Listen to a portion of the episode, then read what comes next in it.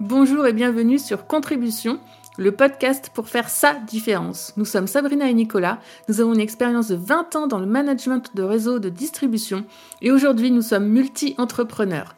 Ce podcast est créé en partenariat avec My Libre Entreprise. N'hésitez pas à venir nous retrouver ou nous rencontrer sur nos différents réseaux sociaux.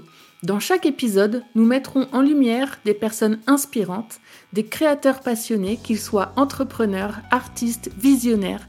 Nous explorerons leur parcours, leur motivation, leurs succès et leurs défis. Contribution est un espace dédié à la célébration de la créativité, de l'audace et de l'engagement. Chaque invité représente une pièce unique du puzzle qui compose notre société en constante évolution et leur contribution laisse une empreinte significative dans le monde qui les entoure.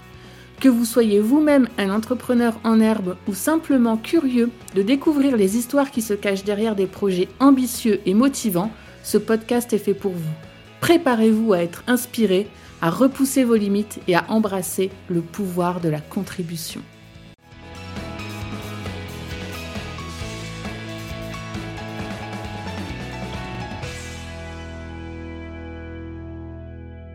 Bonjour à tous, aujourd'hui on reçoit notre ami David Bernard, québécois, vous l'entendrez euh, à son accent quand il aura l'occasion de s'exprimer. On peut aussi dire un petit peu qu'il a été adopté par la France parce qu'il vient régulièrement maintenant pour euh, donner des conférences. Pour te présenter rapidement, tu auras l'occasion après de, développer plus puisque tu te connais bien mieux que nous. Euh, tu as été boxeur olympique et à 19 ans, tu te retrouves à partir en voyage euh, en Afrique du Nord et euh, c'est une, expérience pardon qui va euh, complètement changer ta vie. Euh, c'est dans le désert du Sahara que tu découvres ta mission de vie qui est pour le coup bah, celle d'étudier les principes du bonheur et de les partager avec ceux qui veulent bien les entendre. Mais tu es avant tout le papa d'Eva et l'époux, l'heureux époux, on va dire, de la magnifique Anne-Marie qu'on embrasse bien évidemment. Euh, on sait aussi que tu es coach en PNL, tu es conférencier depuis plus de dix ans, auteur de cinq best-sellers, on aura l'occasion de revenir là-dessus, et un célèbre animateur au Québec. Euh, tout ça en un seul homme. Oui, oui, c'est possible, ça existe. Et euh, nous, on a eu la joie de te rencontrer eh bien lors d'une de tes premières grandes conférences en France. C'était mmh. en 2014 et on va bientôt arriver à la petite décennie quelque part en mmh. plus. Hein.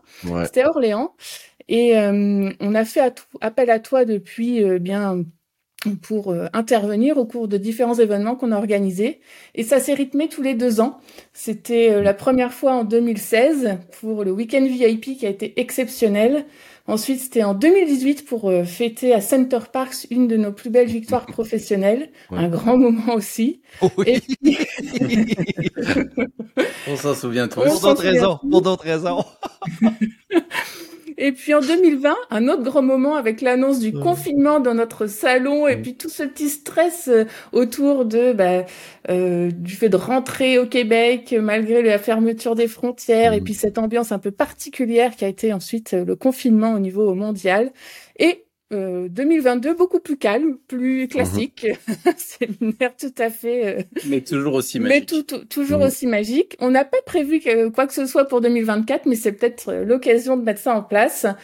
En, tout cas, ce qui s'est passé, c'est qu'à chaque fois, on a vécu ensemble des moments intenses, de joie et parfois un petit peu plus douloureux, mais toujours riches de sens. Mhm. Donc, eh bien, avant toute chose, on voulait te remercier pour tout ça pour euh, de faire hmm. partie de, de, notre vie.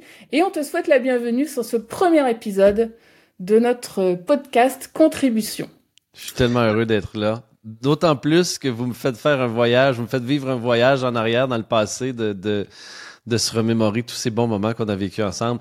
Quand même, quand on parle d'une décennie, il faut dire qu'on a partagé un bout de carrière, un bout de cheminement ensemble assez important, puis c'est merveilleux de de voir comment les choses évoluent, comment les choses se placent, comment juste avant d'entrer en onde, on parlait justement de, de moi qui est en, en, transition importante euh, à un autre niveau plus euh, personnel, euh, immobilière avec ma propriété. c'est, je trouve ça toujours fascinant de voir comment les gens évoluent à travers le temps, ce qui se passe. Fait que oui, aujourd'hui, je suis vraiment très content. Je me sens privilégié d'être avec vous pour, pour vivre ce moment-là. Merci. Merci beaucoup. Mm. Je te propose qu'on entre dans le vif du sujet tout de suite. Euh, J'ai fait une présentation assez rapide de qui es-tu sur ce qu'on peut lire sur euh, les réseaux sociaux et tout ça, mais quel est, euh, qui est David Bernard d'après euh, ta vision des choses? Et euh, surtout qu'est-ce qui fait qu'à 19 ans, le jeune David s'est retrouvé à partir si loin de sa terre natale pour, hmm. bah, pour, pour ce voyage en Afrique du Nord? Ben, en, en, deux mots, même en un seul, souffrance. Hmm. la souffrance, c'est c'est c'est le propulseur majeur dans ma vie. Trop souvent, J'allais dire malheureusement, mais bon, que voulez-vous? Euh, certaines personnes sont propulsées davantage par la carotte et d'autres par le bâton. Moi, dans mon cas, ça a souvent été le bâton, en ce, sens que ça me prenait du temps à piger, à comprendre. Et puis à partir du moment où j'avais besoin d'un élan, d'un momentum, bien souvent, c'était la peur du, bâton à l'arrière. Alors, euh, pour moi, le bâton a souvent été très efficace. Et puis, à 19 ans, ben, euh, j'étais perdu. J'avais aucune idée de ce que je voulais faire de ma vie, où je voulais aller. Euh, ce que je voulais faire comme, comme professionnel. Alors, j'étais un peu dans un grand néant. Je venais tout juste de terminer l'école et puis euh, euh, c'était le grand vide. Alors, je me suis dit, je vais aller réfléchir, je vais essayer d'aller trouver des réponses ailleurs ce qui est bien souvent ce que beaucoup d'êtres humains font. Aujourd'hui, j'ai cette croyance que t'as pas besoin d'aller à l'autre bout du monde pour trouver tes réponses. Bien souvent, tu as simplement besoin de te poser, de ralentir, de te recueillir, d'aller voir à l'intérieur de toi mhm. les réponses s'y s'y trouvent. Dans mon cas, ça a quand même été un, un, un, événement. Je suis parti pendant presque un an à travers l'Europe et l'Afrique du Nord. ça a été un événement qui a, qui a bouleversé ma vie positivement. Euh, pour toutes sortes de raisons, en toutes sortes de circonstances. Mais là-bas, à travers mes voyages, ben, j'ai, pour la première fois, c'était un grand paradoxe, mais j'ai pris conscience que ce que je voulais faire dans la vie, c'était de travailler dans le monde de la communication. Mais J'étais terrorisé à l'idée de parler en public. Euh, j'aurais jamais cru que c'était quelque chose que j'allais faire de ma vie, euh, d'être devant d'autres êtres humains, de communiquer, de parler. Moi, j'ai toujours privilégié le, les rapports, les relations un à un. J'ai toujours été plus à l'aise, mm-hmm. plus confortable avec ça. Alors, l'idée de me retrouver à communiquer, puis ensuite de ça, faire de la télévision, euh, d'écrire des livres, j'avais même jamais envisagé cette, cette idée-là. Euh, mais pourtant, c'est ce qui est monté très fort dans une expérience quasi mystique dans le désert du Sahara où j'étais sur le point de... Euh, en tout cas, du moins, je croyais, j'avais peur de, de, perdre ma vie dans des circonstances exceptionnelles, pris dans, un, dans une tempête de sable avec des normades berbères, euh, abrité sous un chameau euh, qui était lui-même abrité par des couvertures. En tout cas, j'en parle un peu dans mon premier livre, Ralentir pour réussir, mais Mm. Dans ces circonstances-là où j'ai contemplé la mort pour la première fois, la possibilité que j'allais mourir, puis pour que tu es un jeune homme de 19 ans, tu te sens invincible dans la vie, alors d'envisager l'idée que tu vas peut-être mourir, quitter cette terre, ben ça c'est comme si ça catalyse, ça catapulte un peu des réflexions puis des prises de conscience. Et à ce moment-là, euh, de par le point de départ qui était la souffrance de je sais pas ce que je veux faire de ma vie, je sais pas où je m'en vais, je sais pas ce que je vais devenir, à une responsabilisation majeure, puis une prise de position de OK, je veux prendre les rênes, le contrôle de ma vie, du moins ce que je contrôle, parce qu'on contrôle pas grand-chose, mais ce que je contrôle, euh, de, le prendre entre mes mains, puis de dire OK, let's go, on pousse, on avance, et puis là, de commencer à faire des pas concrets à mon retour pour me rapprocher de cet objectif-là qui était celui de devenir un communicateur. Euh, euh, j'allais dire d'expérience, mais l'expérience, je l'ai acquise avec les années, mais de, de devenir un communicateur, de me lancer dans ce, dans ce milieu-là, dans ce marché-là pour me bâtir une carrière euh, dans le monde de la conférence, de la communication, de l'aide, de la relation d'aide. Cool. Mm-hmm. Moi, j'ai une question qui va un peu dans ce sens-là, puisque la vie n'est pas un long fleuve tranquille. tu commences cette première question. Il y a des hauts, il y a des bas. Des fois, il y a des débats. Il y a des montagnes russes émotionnelles dans certains cas. Mhm. Avec le recul, je sais que tu as, traversé beaucoup de crises, on se connaît un peu maintenant. Ouais. Euh, qu'est-ce que tu, comment tu gères aujourd'hui une crise euh, avec l'expérience et qu'est-ce que tu conseillerais à quelqu'un en dehors d'aller faire un séjour dans le désert du Sahara euh, qui serait dans une situation qui est euh, aujourd'hui dans une, tu sais, qui a besoin de guérir de quelque chose ou qui a besoin de se reconstruire? Wow, c'est une très bonne question. Je pense que je préfère une conférence sur le sujet parce que les crises, tu l'as dit, euh, ça me connaît. tu sais j'en ai traversé beaucoup. Euh, pour moi, la première étape, c'est vraiment dans le... Il y a vraiment les deux angles. Il y a dans l'être et le faire. Puis bien souvent, quand on vit une crise, un des premiers réflexes, c'est de dire, OK, comment je peux me, me sortir de là le plus rapidement possible avec des actions concrètes. C'est une bonne chose. Euh, mais avant, avant ça, pour moi, il y a vraiment tout l'aspect de l'être, c'est-à-dire le mindset, l'état d'être euh, quotidien, c'est-à-dire quand tu te lèves, quelles sont les pensées qui traversent ton esprit, quand tu te couches le soir, quelles sont les pensées qui traversent ton esprit, quelle est ton, euh, ton énergie, ton attitude, ta, ta vibration quotidienne, celle que tu portes, celle que tu aimais, parce que plus je vieillis, plus je j'ai cette conviction profonde que l'on attire à nous ce qui est en congruence, en cohérence avec l'énergie que l'on porte et que l'on émet quotidiennement. Alors pour moi, il y a vraiment quelque chose par rapport à bon, je vais dire un, un, grand terme qu'on peut ajuster pour que ce soit plus plaisant à l'oreille, mais une pratique spirituelle. Alors pour moi, une pratique spirituelle, si on est athée ou agnostique, c'est simplement une pratique personnelle, quotidienne, pour se ramener dans une énergie optimale, pour euh, garder vraiment son, son, focus sur ce que l'on souhaite le plus manifester, attirer dans, dans, notre vie plutôt que ce que l'on ne souhaite pas. Il y a plusieurs études qui ont été faites sur le sujet qui sont, qui sont fascinantes, mais entre autres, euh, les, les gens qui suivent des, euh, des formations pour des voitures de course et puis des voitures de course sont faites d'une certaine façon où on peut euh, le il y a le, le, pilote en formation puis le pilote expérimenté professeur et le pilote professeur peut avec euh, une certaine une certaine manœuvre, certains leviers faire en sorte que un des un des pneus, une des roues se surélève légèrement, ce qui amène la voiture en, prise, en perte de, en perte de direction puis en perte de contrôle. Alors, bien souvent, ça s'est fait pour euh, amener le pilote qui est en train d'apprendre en, contrôle et en, apprentissage de qu'est-ce qui doit être fait comme manœuvre pour éviter de percuter le mur. Et à peu près 9 fois sur 10, les élèves qui commencent ces, ces manœuvres-là euh, mettent leur attention sur le mur parce qu'ils ont peur de frapper le mur. Alors, de par le fait qu'ils ont peur de frapper le mur, ils regardent le mur. C'est quasiment inné chez l'humain de, de, je ne pas dire contempler, mais de mettre notre attention, notre focus sur ce qui nous effraie parce qu'on veut pas vivre ça, mais en réalité, on l'attire à nous parce qu'on s'enligne vers ceci. Mm. Alors, le geste suit le regard. Exactement. Alors donc, une des, une des choses que moi j'essaie de, de, mettre de l'avant, c'est de ramener mon focus sur vraiment ce que je souhaite, ce que je désire. c'est une pratique constante, constante. C'est quotidien. Là. Je, vais, je vais vous donner un exemple de ça concret. Ok, on en parlait tantôt, puis je vais aller dans les dans les détails un peu plus. Euh, nous, ça fait cinq ans qu'on vit au même endroit, dans la même maison. J'ai adoré cette maison. Ça a été notre petit nid d'amour. On l'a. Chaque maison qu'on a eue, moi et mon épouse, on les a, on les a surnommées. Alors la première c'était la maison de l'amour. Ensuite de ça, on a eu le penthouse de l'amour. Maintenant, on est dans le temple de l'amour. Puis on a même trouvé. Alors donc, bref, on, on, trouve notre prochaine maison. Et on a un grand coup de cœur. Et ça fait deux ans qu'on cherche de façon un peu passive, qu'on regarde ce qui se passe sur le marché. On n'a pas de coup de cœur. On n'est pas, on n'est pas inspiré. Il y a rien qui nous parle vraiment. Et là, mon épouse m'arrive il y a une semaine et demie de ça, puis elle me dit David, j'ai trouvé notre future maison. Alors là, moi, évidemment, ça fait deux ans qu'on regarde à gauche et à droite. Alors quand ma femme me dit ça, je deviens très excité. Comme de fait, on va la voir, on la regarde, on l'adore, on, on prend rendez-vous avec le courtier, on va la visiter. Le lendemain, on fait une offre. Et là, le, le, vendeur accepte notre offre, mais conditionnelle, évidemment, parce que nous, on a fait une offre conditionnelle à la vente de notre propriété ici pour aller chercher l'équité. Alors, le, propriétaire, le, vendeur nous dit, pas de problème, mais je vous la bloque uniquement 30 jours. Alors, à partir du moment où il accepte, nous, on a 30 jours pour vendre notre maison ici. Alors là, on est en branle-bas de combat. On prend le courtier, on fait les photos, les vidéos, on prépare, on commence à assainir la maison, à nettoyer, à alléger, à se débarrasser des trucs. On veut pas, toujours dans cette énergie-là de on déménage. Mm. Mm. Mais, si je suis vraiment honnête avec vous, mes très chers amis Sabrina et Nico, euh, j'ai des petits moments où j'ai peur. J'ai la frousse. Je me dis, euh, et si ça fonctionne pas?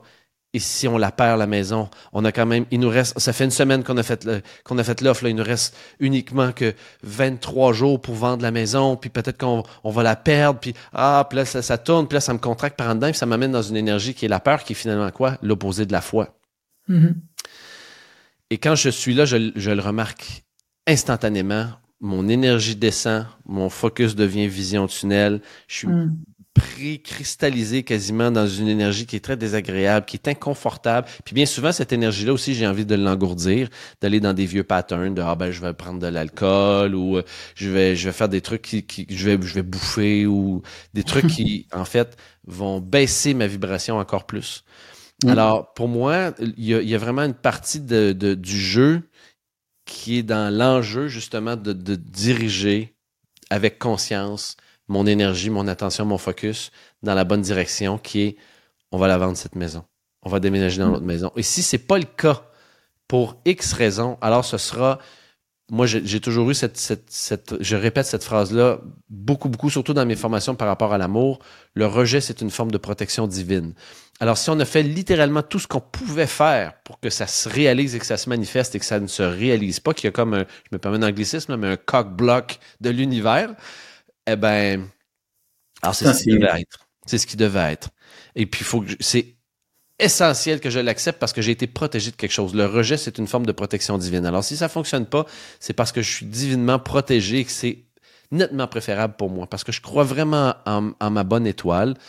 Alors, ça va fonctionner j'ai fait tout ce que je devais faire. Alors, donc, bref, pour répondre à ta question, il y a vraiment un aspect de pratique spirituelle quotidienne. Qu'est-ce que tu peux faire pour optimiser ton énergie dans la bonne direction? Pour certaines personnes, c'est la méditation. Pour d'autres, c'est le yoga. Pour d'autres, c'est du breathwork, c'est la respiration. D'autres, c'est mm-hmm. simplement d'aller prendre une marche à l'extérieur en nature. Pour d'autres, c'est d'écrire dans un journal, faire du journaling. Euh, peu importe ce qui fonctionne pour toi, tu le trouves et tu l'utilises quotidiennement. C'est essentiel, c'est une pratique. C'est pas juste je vais le faire une fois par semaine puis euh, pendant trois heures. C'est à tous les jours un petit peu pour rester alimenté, mettre des bûches dans le feu pour qu'il continue à brûler.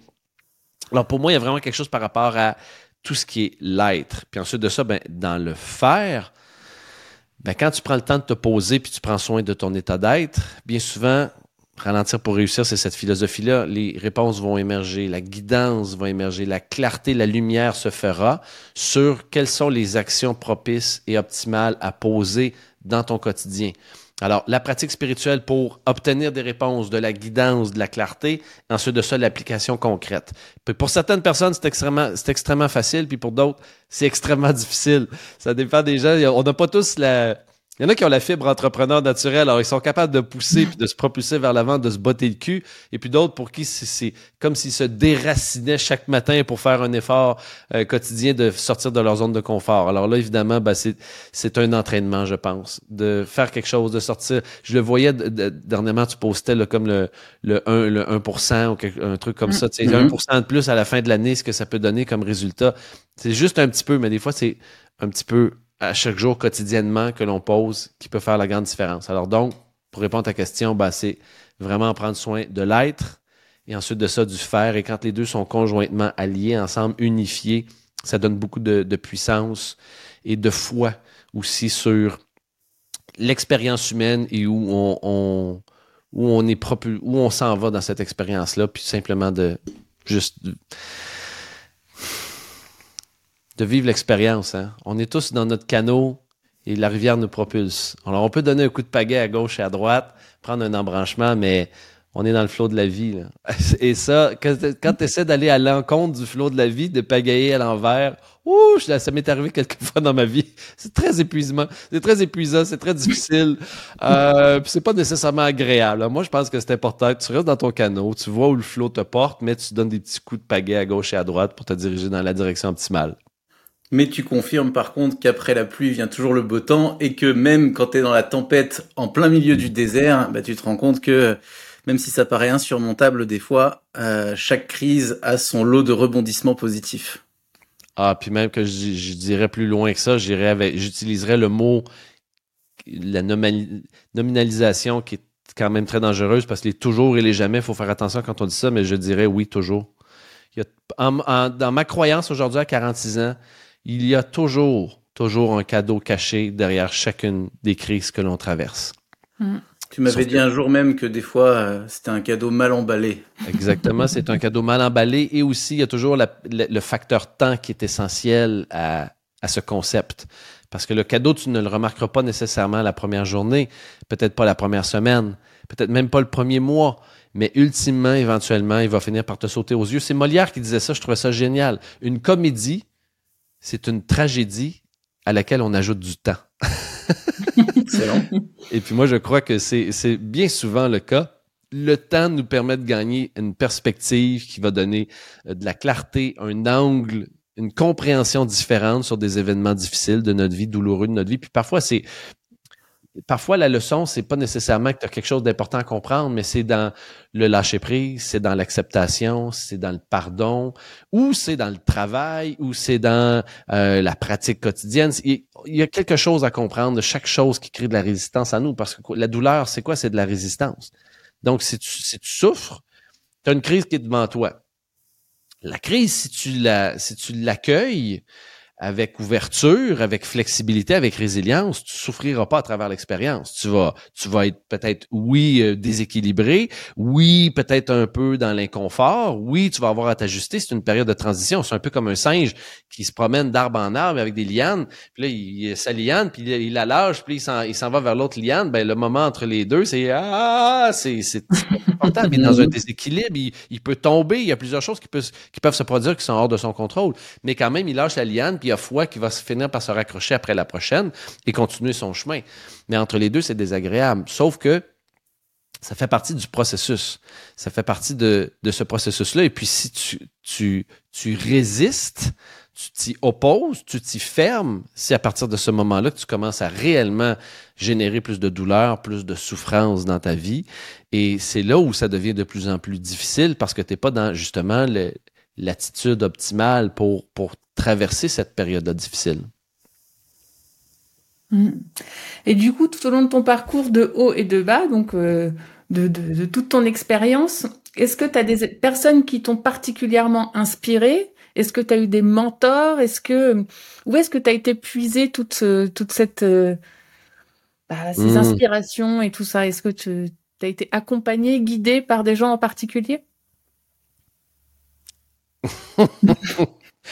Euh, ah, c'est drôle parce que je t'aurais peut-être même pas dit la même réponse il y, a, quelques jours de ça. On dirait que je réalise qu'il y a un dénominateur commun dans ma vie. Mais c'est un peu bizarre parce que c'est paradoxal et c'est très questionnable comme, comme, comme réponse que je vais te donner.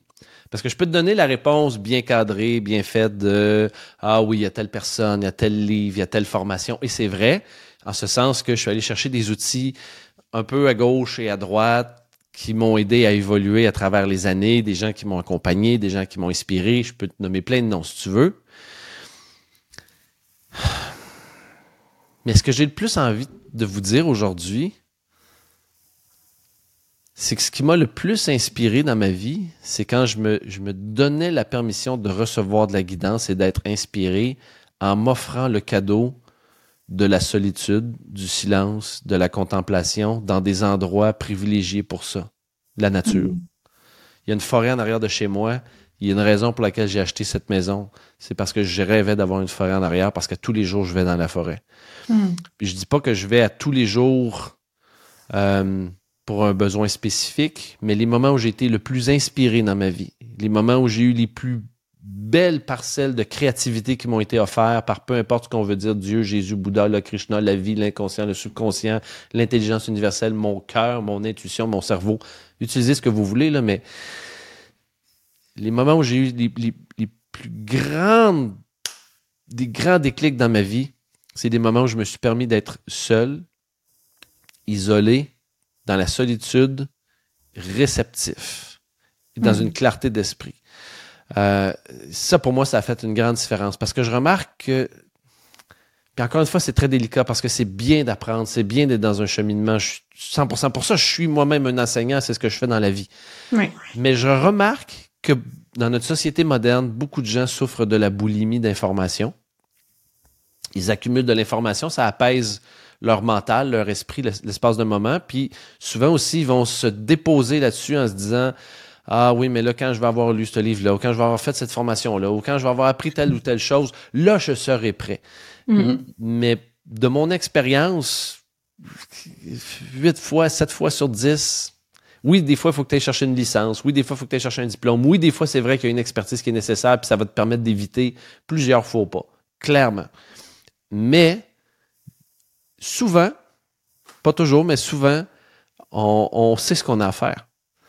On sait peut-être pas toujours comment, mais on sait ce qu'on a à faire. pour moi, c'est le plus important. Avant d'aller chercher le comment, c'est le pourquoi. Pourquoi tu veux faire mm. ça? Qu'est-ce qui te pousse dans ça? Puis quand ça, c'est vraiment fort en dedans, puis ça, ça pousse, alors c'est comme s'il y a un chemin, un chemin qui se fait pour le reste. Et là, là, tu peux aller chercher des, des, gens qui vont, euh, qui vont contribuer. Mais sinon, dans ma contribution de, de gens à travers les... Ben, la première personne qui m'a le plus marqué, c'est Anthony Robbins. Mm. Euh, les livres d'Anthony Robbins, L'éveil de votre puissance intérieure, euh, ça a vraiment changé ma vie. sinon, Martin Latulippe m'a beaucoup inspiré. Je, suis prêt à en nommer tellement. J'en ai T. Harvecker, des pour moi, c'est comme une formation continue, de continuer, puis de juste me nourrir de façon quotidienne, hebdomadaire, de continuer à absorber, mais toujours en me rappelant que la guidance, les réponses sont, sont déjà là. Fait que c'est juste à moi mm. d'y accéder. Tout à fait. Mais c'est bien d'entendre quelques voix différentes des fois pour pouvoir allumer des choses à l'intérieur. je suis d'accord avec ça. Qu'est-ce que je veux dire? Oui, donc entre tes activités, tu as bah, écrit un certain nombre de livres, tu as euh, et d'ailleurs, on a avec Libre Entreprise, on diffuse un certain nombre de tes ouvrages. Euh, tu as des activités dans la télé, t'es coach, tu fais des conférences. Dans toutes ces casquettes, dans toutes ces missions ou dans toutes ces activités, qu'est-ce qui t'excite le plus personnellement? Qu'est-ce qui t'allume? Hmm. Euh,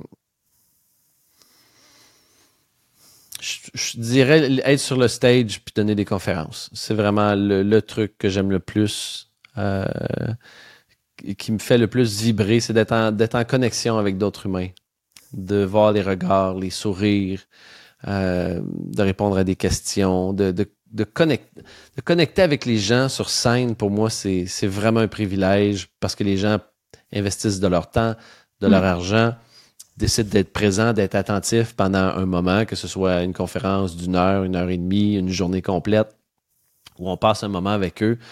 Euh, moi, c'est ce qui, ce qui m'enrichit le plus, c'est ce qui me fait le plus vibrer. Clairement, on peut toucher des gens de différentes manières. Je fais beaucoup de médias sociaux là, depuis un an où je fais des petites capsules. C'est cool, c'est le fun, mm-hmm. mais l'interaction n'est pas nécessairement toujours directe mm. avec les gens. Ils sont pas en face de moi. Ils vont écrire après, ils vont passer des commentaires, mais c'est comme si d'avoir le Mm-hmm. L'échange, l'essence de l'échange avec eux, ça me fait vibrer. Écrire, écrire des livres, c'est cool, j'aime bien, mais je ne suis pas en présence des lecteurs après. Alors, pour moi, le, côté direct, la connexion humaine directe dans l'instantané, c'est ce qui me fait le plus vibrer.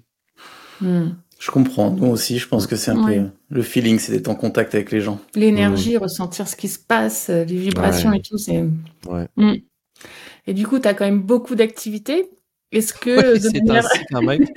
c'est chargé. De manière assez euh, une question plus terre à terre, est-ce que tu as des des routines qui te permettent de, de, de, garder la forme, de cultiver ton énergie, ta bonne humeur? Est-ce que tu as des choses que tu mets en place tous les jours au quotidien? Oui, ben je parlais de pratique euh, pratique spirituelle ou pratique quotidienne. Euh, moi, les jours de semaine, le week-end, je me, je me laisse quand même le, la latitude d'ajuster en fonction de ce qui est prévu, où on va aller, mais Habituellement, du lundi au vendredi, ma routine est toujours la même. Je me lève aux alentours de 6h30 le matin. Parfois, peut-être, je vais faire la grasse matinée jusqu'à 6h45. Première, première chose, toujours, toujours, toujours, toujours, les jours de semaine, c'est non négociable. Je vais m'entraîner. Euh, je vais mm. faire du sport. Mais pour moi, c'est pas vraiment faire du sport, c'est plus, c'est vraiment m'entraîner. Donc, euh, ça va être soit un footing, euh, corde à danser, sac de sable à la boxe, poids et haltère, peu importe. Mais je vais faire un, minimum pour que mon cœur pompe, que je sois, j'en vienne à avoir le souffle court, être essoufflé. Je vais faire à peu près 30 minutes. Ensuite de ça, ça va être une pratique qui est plus spirituelle, où je vais méditer, je vais faire du yoga, je vais faire des étirements, je vais faire du travail énergétique pendant encore 30 minutes. Et ensuite de ça, ben là, je prends ma douche et je me prépare à débuter ma journée de travail. Alors, la première heure, c'est non négociable et est à moi. C'est hmm. mon heure. Alors, je me, je me lève plus tôt pour pouvoir me le permettre. C'est un luxe que je me paye euh, de, de, passer la, la, première heure à vraiment prendre soin de moi et me mettre dans une posture, on parlait de l'être, mais me positionner dans une posture où je suis dans un état optimal pour faire ma journée, accomplir ce que j'ai à faire, que mon, ma tête est claire, que mon énergie est, présente, est stimulée. Puis là, c'est comme, ah, OK, là, je, je, me sens, je me sens prête à, à, accomplir, mais dans une énergie spécifique. Parce que si tu accomplis dans une énergie de contraction, tu génères juste plus de contraction. Si tu accomplis dans une énergie de peur, ben t'es dans c'est ça que tu sèmes. sais. Alors pour moi, c'est essentiel d'être dans davantage plus la légèreté, du plaisir, euh, du puis même quand c'est difficile, même quand c'est contracté, de me ramener là-dedans. Je dis pas que je réussis à tous les jours, mais de faire cet effort-là conscient de... Ah, comment... Il y a un truc qui m'habite là, ces temps-ci. Je suis dans cette énergie-là là, dernièrement où euh, je me force à écouter un petit truc qui est sur YouTube, une vidéo que j'écoute une fois par semaine, qui, euh, c'est un, mini documentaire qui s'appelle The World Toughest Job, les, boulots les plus difficiles sur Terre. Il y en a un, il y a Calcutta. Le mec s'appelle Parmesh. Et euh, son boulot, c'est de nettoyer les égouts. En fait, il travaille pas pour la ville, c'est pas municipal. Lui, il travaille à son compte parce que la ville, ils en ont rien à foutre. Puis les, des endroits, c'est tellement surpopulé que les gens, ils, jettent n'importe quoi dans les toilettes et les, les, les systèmes d'aqueduc bloquent mais ils sont tellement surchargés partout que la ville, ils n'ont plus le temps de s'en occuper. Alors, les gens, l'eau refoule. Alors, il y a, quelques-uns de ces mecs dans la ville qui se promènent et qui euh, vont débloquer, littéralement, vont dans les systèmes d'égout, d'aqueduc, ils vont débloquer tout ça avec, avec des fils, de la broche. Euh, ils font ce qu'ils peuvent. Là-dedans, il y a du verre, ils se coupent, ils s'infectent. Alors, tu vois, le pauvre mec, de 6 heures le matin jusqu'à 7 heures, 19 heures le soir, du lundi au samedi, six jours par semaine, il fait ça. À six jours par semaine, la tête jusqu'au cou dans la merde avec sa cigarette, puis comme ça. Et, le mec, il fait exactement 100 dollars, 150 dollars US par mois. À 100 euros, ça doit être à peu près 100 euros par mois. Vous imaginez, pour être dans la merde jusqu'au cou, six jours par semaine, à tous les mois, c'est sa vie. Puis là, je me dis, mais comment je peux me permettre Hmm. de chialer, de me plaindre sur les petits aléas, les petites difficultés de ma vie quand je regarde hmm. d'autres êtres humains qui ont ce genre de vie-là. C'est, je, peux pas, j'ai pas le droit, je peux pas, je peux pas. Alors, pour moi, c'est vraiment une pratique quotidienne de me ramener dans, dans la gratitude de OK, oui, il y a des choses que je veux, il y a des choses que je continue de grandir, d'évoluer, que j'aimerais avoir dans ma vie, clairement, comme tout le monde. C'est ça, le, le but de la vie, c'est d'avancer, d'évoluer. Mais pour moi, c'est encore plus important avant d'avoir ce que je veux, c'est de vouloir ce que j'ai.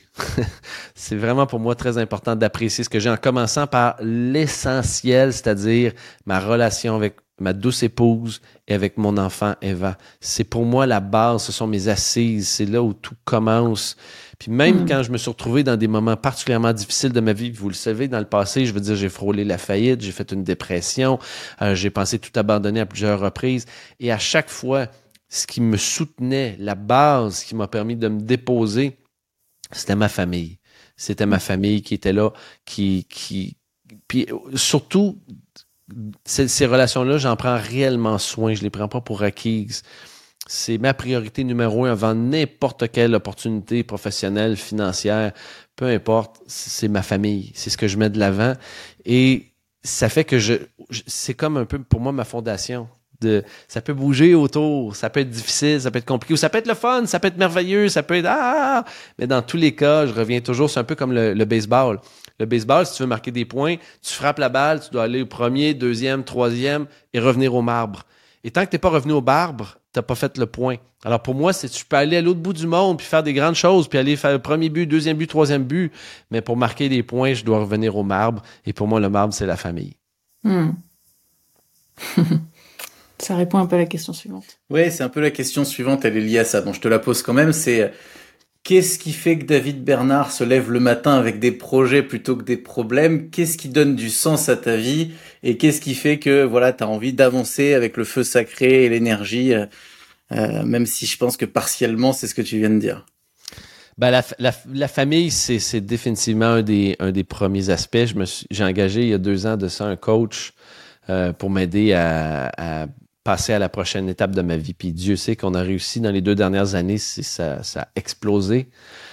Euh, puis une des premières choses que je disais, c'est que je veux, pouvoir offrir encore plus de sécurité à ma famille. Pas parce qu'ils en ont tant besoin, parce que la, la base de la sécurité, c'est comment moi je suis en leur présence, c'est-à-dire l'état d'être dans lequel je suis. Puis si moi je me sens calme, apaisé, puis qu'il y a de la sécurité, il y a de la, je me sens en sécurité, ils vont le ressentir. Mais en même temps, j'avais envie de grossir aussi tout cet aspect-là, ok, au niveau financier, professionnel, grossir une plus grosse, bâtir une plus grosse machine.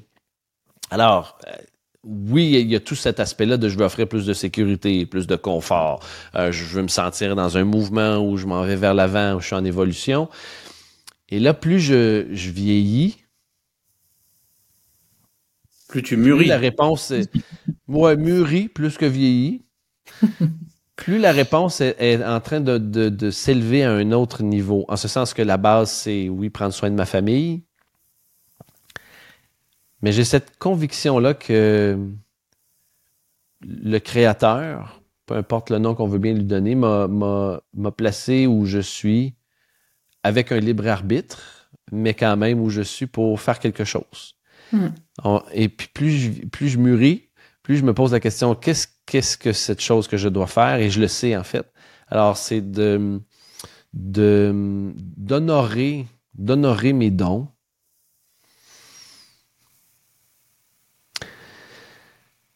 avec le, dévouement, avec l'engagement, avec le travail.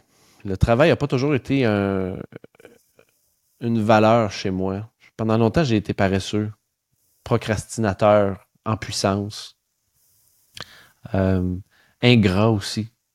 J'attendais que j'attendais que les, bénédictions arrivent à moi parce que je les méritais.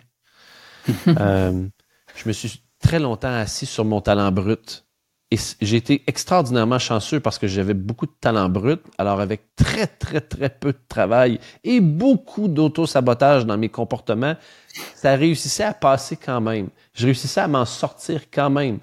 Et j'ai joué ma carrière à maintes reprises par des attitudes et des comportements très questionnables. Il y a maintenant presque trois ans de ça, j'ai décidé de, de, réellement changer les choses et de prendre un engagement avec moi-même et avec mon créateur, de me montrer à la hauteur de, la vision qu'il m'avait donnée, des dons que j'avais en partie que j'ai travaillé, mais aussi qui m'ont été donnés. Et depuis ce temps-là, ben, j'essaie de les, je, pas j'essaie, mais je fais tout ce qui est en mon pouvoir pour honorer ces dons, ces dons-là euh, et faire une contribution positive. Je veux pas nécessairement changer le monde. On dirait que plus je vieillis, je veux plutôt me changer moi. Pendant longtemps, je disais, je veux changer le monde. Ah, la force de la jeunesse. Puis on dirait que, je me sens encore très jeune, mais euh, j'ai plus envie de me changer moi et de, comme Gandhi le disait, d'incarner la solution par mon état d'être et par mes actions concrètes. Alors pour moi, le vrai leadership, c'est pas de dire aux gens quoi faire, c'est de leur montrer par l'exemple. Alors j'essaie de plus en plus de d'être dans cette énergie-là de qu'est-ce qui fait que j'ai envie de me lever le matin puis j'ai plutôt des projets que des problèmes. Ben, c'est OK, je, veux, je, vais me montrer à la hauteur de, qui je suis vraiment. Je vais montrer de quel bois je me chauffe, euh, de par mes paroles, de par mes actions, de par mes pensées aussi. Puis je vais bâtir quelque chose qui est vraiment à mon image, qui est dans mon essence unique. On est tous uniques, puis on a tous quelque chose à exprimer qui est en nous, que si on meurt, ben, ça va être perdu à tout jamais. Alors je me dis, OK, je, j'ai aussi avec les années, c'est, je pars un peu dans une autre direction, là, mais euh, j'ai arrêté de me, vraiment en puissance en train d'arrêter de me comparer. Pendant trop longtemps, je me suis comparé à ah, lui il a beaucoup de succès, ah lui il a beaucoup de fans ou de followers, ah lui c'est extraordinaire, ah lui il a beaucoup d'argent, lui il a une plus grosse maison. Ah, basta, basta, j'en ai assez de ça. Ça me la comparaison, ça m'a, ça m'a rendu malheureux 95% du temps. C'est rare que ça m'a inspiré ou que ça m'a propulsé vers l'avant. Ça m'a plutôt éteint, tiré vers le bas. Alors aujourd'hui, je suis plus dans la comparaison, je suis plutôt même dans la joie de Hey, c'est cool, regarde ce qu'il a fait, c'est beau, hey, j'ai de l'admiration pour lui. Wow, hey, c'est le fun ce qu'il fait. Mais je me concentre davantage sur, sur, sur ma vie, sur mes projets, sur ce qui me rend heureux, sur prendre soin de ma famille. Puis oui, je suis différent. Il y a toujours un plus gros poisson, il y a toujours un plus petit poisson. Je, je suis plus dans cette énergie-là, je suis plutôt dans l'énergie de qu'est-ce que je peux faire pour contribuer? Puis quand je peux aider quelqu'un, je le fais. Puis quand je peux faire une différence positive, ben, j'essaie de la faire. Puis euh, j'essaie de vivre une vie. Tiens, je vais, clôturer ta réponse avec ça. De vivre une vie que le jour où je vais décéder, je vais l'analyser, la regarder et j'ai envie d'en être très fier. De dire, wow, ça, ça a été ma vie. Et de, oui, j'ai pris les décisions difficiles. Oui, j'ai posé des actions euh, qui n'ont pas toujours nécessairement été faciles mais j'étais aligné, j'ai fait des bonnes choses. Puis surtout, tu sais, quand tu dis, là, quand tu agis, tu fais quelque chose que même si personne ne le voit, toi, tu le sais, puis ton créateur le sait. Pour moi, mm. c'est ça qui est important. D'avoir une vie qui est en congruence, en cohérence avec mon essence, mes valeurs, mes convictions profondes. Et je me fous de ce qui se passe autour. Dans le fond, c'est mon alignement avec moi-même. C'est ça qui est le plus important. Alors, je vis ma vie guidé par ça du mieux que je peux. Et jusqu'à présent, ça m'amène beaucoup de paix, particulièrement en, mûrissant avec les années. ça m'amène, ça m'amène beaucoup de paix, même dans les périodes de tourmente, parce que je me dis, je fais ce que j'ai à faire, je le ferai pas autrement, et c'est merveilleux. Hmm. Merci beaucoup, très inspirant. Euh, personne n'est parfait, même euh, même Nico. euh, on fait tous des erreurs, c'est même, je pense, des erreurs qui nous permettent d'avancer, d'évoluer, de nous remettre en question. Si tu, ne devais en choisir qu'une, quelle serait la plus belle de tes erreurs? Euh, ben, sans hésiter, c'est d'avoir fait, d'avoir fait un enfant avec une femme qui était vraiment pas une personne avec qui j'aurais dû envisager de, de, passer un moment de vie, mais on a été très rapide. Après trois mois de, de, début relationnel, elle est tombée enceinte sans que ce soit désiré. Et là, on s'est retrouvé devant une, question euh, énorme, presque impossible, mais que beaucoup d'êtres humains ont vécu. Je ne suis pas le premier, je ne serai pas le dernier. De OK, ça fait trois mois qu'on est enceinte, qu'on est ensemble, tu es enceinte, qu'est-ce qu'on fait? Euh, allez, on a décidé d'avoir un enfant ensemble. Et ça a été euh, pendant des années la chose la plus difficile au monde pour moi, pas pour l'enfant, parce qu'Eva, c'est la plus grande bénédiction de ma vie, mais la personne avec qui je partageais ma vie à ce moment-là, une, bonne personne, c'est pas, euh, je fais pas le procès, là, mais une bonne personne, mais on était infiniment différents. on était tellement différents, c'était, on s'est entre déchiré, on est, ça a été extrêmement douloureux pour moi avec les années. Ça m'a amené à, vraiment me refermer comme une huître, à ma vibration à baisser, aller dans, dans l'ombre, dans la noirceur. Dans Alors bref, ça a été extrêmement difficile pour moi jusqu'à un moment où j'avais perdu goût en la vie, j'avais perdu ma joie de vivre après quatre ans de vie commune avec cette personne-là. Alors, c'est quand même, j'ai payé le prix cher, fait que ça a été comme une forme d'erreur. Mais en même temps, ça m'a amené un cadeau extraordinaire parce qu'aujourd'hui, mm. ben, je suis papa d'une grande fille et la femme avec qui je suis, mon épouse Anne-Marie, euh, malheureusement, est infertile et donc elle, elle souhaitait beaucoup avoir des enfants, mais elle ne le pouvait pas. Puis on essayait tout ce qu'on a pu, mais ça, ça ne fonctionnait pas. Et puis moi, c'est un, de mes grands rêves de vie aussi, c'était d'avoir un enfant. Alors, je suis très, je, vais vraiment dans le, l'intime avec vous, mais si ça n'avait pas été de cette personne-là, ben aujourd'hui, j'aurais pas d'enfant. Alors, hmm. ça a été vraiment un grand cadeau dans ma vie, mais ça a été un cadeau qui, qui, a, été cher payé en ce sens que ça m'a amené à, me perdre, à faire une grosse dépression, à m'amener dans un, tournant de vie où je me suis perdu, où je me suis éteint, où ça m'a pris des années de me remettre sur pied ensuite de ça. Mais définitivement, le jeu en fallait la chandelle au final. C'est certain. Ouais. Bon, et donc euh, le temps passe vite, 46 euh, ans, tu disais, à 19 ans, tu étais dans le désert. Si tu mm. pouvais tout recommencer là aujourd'hui et euh, aller passer un message au David de cette époque-là, est-ce que tu changerais des choses et qu'est-ce que tu lui dirais? Ouais, c'est délicat parce que tu sais, il y a toujours l'effet papillon. Hein? Tu changes une chose, ça peut changer tout le reste. Alors, est-ce que je, Exactement, est-ce, que je voudrais changer ma vie c'est, c'est drôle hein, parce que je me rappelle quand j'étais euh, plus jeune, mettons aux alentours de 14, 15 ans, 16 ans, je faisais des tableaux de visualisation et je collais des, des immenses baraques et des grosses voitures de luxe. Et pour moi, c'était ça le succès, c'était ça le bonheur. Mm. Et je visualisais ça. Puis à un moment donné dans ma vie, j'ai eu ça. Je l'ai perdu pour comprendre que j'avais pas vraiment besoin de ça pour être heureux, puis que c'était vraiment pas ni le succès ni le bonheur pour moi. Euh, mais il a fallu que je l'aille pour comprendre que c'est pas ce que je voulais. Hmm. Je sais pas ce, que, ce dont j'avais besoin.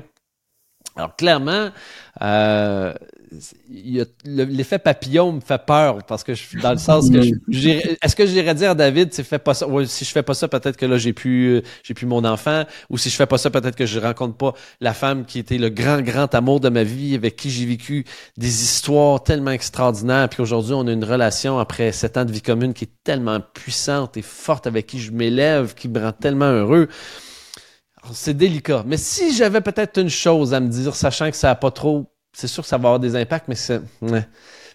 Je dirais. Premièrement, je me dirais. Ça va, ça va aller. Arrête de t'inquiéter autant. Arrête de t'inquiéter autant. Ça va être correct. Ça va aller. Tu vas bien t'en sortir. Tu vas être heureux plus que tu penses, mais pas pour les raisons que tu penses. Alors, fais hmm. confiance à la vie, reste dans la foi.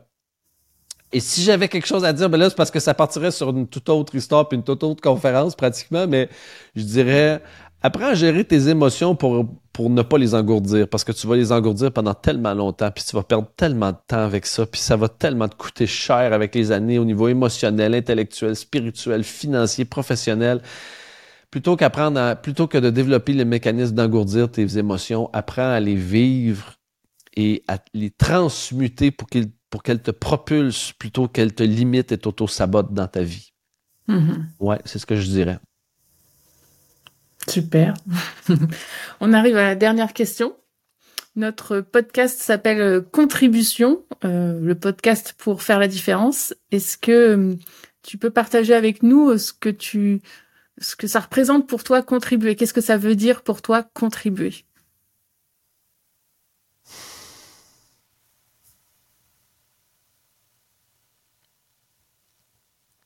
La contribution, ça peut se faire à plusieurs niveaux. Hein. Euh,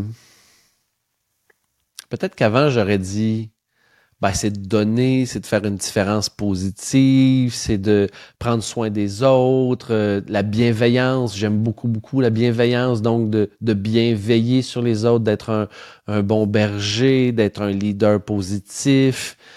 Euh, puis j'ai envie de ramener ça à ce que j'ai dit plus tôt. Aujourd'hui, maintenant, je, c'est pas nécessairement de changer. Je veux pas changer le monde par une contribution quelconque. Je veux me changer moi et en me changeant moi, je contribue à tellement de niveaux parce que euh, en m'optimisant, en me permettant d'être qui je suis vraiment, en exprimant mon essence unique dans le monde, la contribution se fait d'elle-même, sans que j'ai nécessairement besoin d'y penser tant que ça, parce que c'est comme un élan naturel. C'est comme justement d'être sur ce, ce canot sur la rivière où il y a du courant. En suivant le courant, on dirait que c'est comme si les choses s'ouvrent et se placent naturellement. Alors encore une fois, oui, il y a tout, l'aspect euh, euh, faire, pour une contribution, puis c'est tout aussi important de planifier, d'avoir une vision, de poser des actions, de dire, OK, moi, je veux planifier, je veux contribuer de telle ou telle manière. Mais j'ai l'impression qu'en ce moment dans ma vie, en tout cas, peut-être que ça changera cette réponse-là dans un an ou deux, mais en ce moment, je prends vraiment soin de moi. Je prends soin de mon énergie et ça fait que je suis la plupart du temps dans une vraiment une très bonne énergie optimisée. Puis cette énergie-là optimisée, elle est contagieuse. Alors quand je suis en présence d'autres êtres humains, c'est un peu comme si je semène dans d'eux une parcelle de lumière, une parcelle d'espoir, une parcelle de joie, une parcelle de curiosité. Et ça, c'est comme si ça devient contagieux. Fait que ça fait comme poup, poup, poup, poup, alors, ma contribution n'est pas nécessairement dans le fait de dire, bon, je vais ramasser 250 000 pour une œuvre de charité. Ma contribution, c'est plutôt, il y a tellement de souffrance dans le monde en ce moment. Puis depuis la COVID, depuis le mm. début de la pandémie, c'est comme si ça a révélé ça aux gens. Les gens qui étaient dans la diversion constante, dans le 100 000 à l'heure tout le temps, qui se sont retrouvés à être chez eux, euh, confinés, confrontés à eux-mêmes, euh, apeurés, l'esprit pétri de terreur et de nouvelles terrifiantes. L'humanité est stigmatisée de ça, je pense. Et c'est merveilleux parce que ça amène un, mouvement de balancement, de balance qui va amener dans autre chose. Mais il y a encore beaucoup de souffrance dans le monde.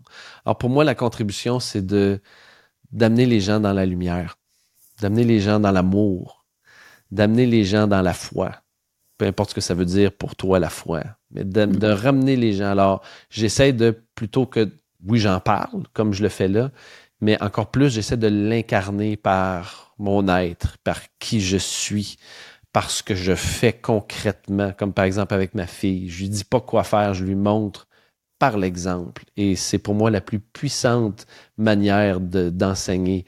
Euh, des, des, des, valeurs, des convictions, des manières de faire, des comportements, de le faire par l'exemple. Alors, ma contribution, euh, elle est surtout à ce niveau-là, de me permettre d'être qui je suis vraiment. Et les gens, ils remarquent, ils font comme, mais il a donc bien l'air heureux, lui. Qu'est-ce qu'il mange pour déjeuner pour être heureux comme ça? Qu'est-ce qu'il fait? Mais qu'est-ce qu'il fout pour être heureux comme ça? Il fait chier! non, non, non, c'est parce que, tu vois, avec les années avant, je pensais qu'il fallait que j'accumule, que j'ajoute, j'ajoute, j'ajoute, puis en vieillissant, je réalise qu'il faut que j'en enlève, j'en enlève, j'en enlève, puis là, c'est comme, ah, il y a juste moi, oui, ok, c'est vrai que je suis plus vulnérable, c'est vrai que, ouf, des fois, c'est euh, l'authenticité, ça dérange, ah, des fois, c'est vrai que, oui, ok, c'est correct, mais ça, pour moi, c'est l'ultime cadeau que je me fais à moi-même, que je fais au monde et qui, je pense, porte le plus fruit. Voilà. Merci beaucoup, David. En tout cas, pour nous, euh, on a vraiment apprécié de pouvoir euh, t'interviewer sur ce premier podcast parce que tu fais partie des gens de nos mm. proches qui ont le plus contribué pour nous et tous les gens que tu as pu euh, quelque part inspirer par tes passages en France et toutes les interventions annexes. Mm. merci pour cette immense générosité. Je sais pas si tu as un petit mot pour conclure ce, ce premier podcast. Le mot de la fin. Euh,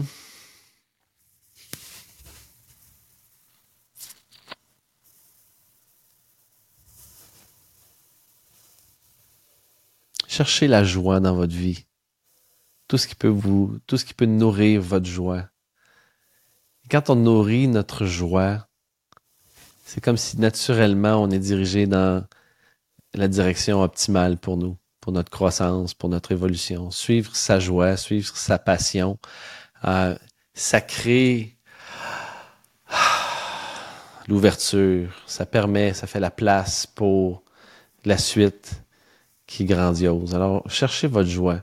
si vous avez de la difficulté à la trouver, prenez le temps de ralentir. Ralentir pour réussir. Ralentir pour réfléchir. Ralentir pour gagner en clarté. Euh, c'est un concept qui est, facile à comprendre. L'important, c'est pas de le comprendre, c'est de le pratiquer, c'est de l'appliquer, mhm. c'est de développer l'habitude quotidienne, de prendre des petits moments pour ralentir. Et à travers ça, tout d'un coup, il y a de l'espace qui se crée à l'intérieur de nous, puis à l'extérieur de nous. Et à ce moment-là, tout d'un coup, les réponses arrivent, la guidance arrive, la joie fait davantage partie de notre vie et notre expérience se transforme. Merci beaucoup. Hmm. Merci beaucoup pour euh, ton temps et, euh, et pour tout ce que tu as pu apporter et partager avec nous. C'est mon grand plaisir. Tiens, je pense comme ça, mais s'il y en a qui ont envie d'en avoir plus, c'est facile. Vous pouvez me retrouver sur euh, ben, mon site internet davidbernard.ca. Puis sinon, ben, tous les médias de médias sociaux là, de masse, YouTube, euh, Instagram, TikTok, euh, Facebook, je suis un peu partout. Vous pouvez me trouver facilement. Et ouais, pour les petites capsules chaque semaine, hyper, euh, hyper intéressantes. ouais. Merci David, on te souhaite une bonne matinée puisqu'on est en décalage et, et à très bientôt pour de nouvelles aventures. Absolument. Merci les amis, je vous aime beaucoup. Salut. Salut.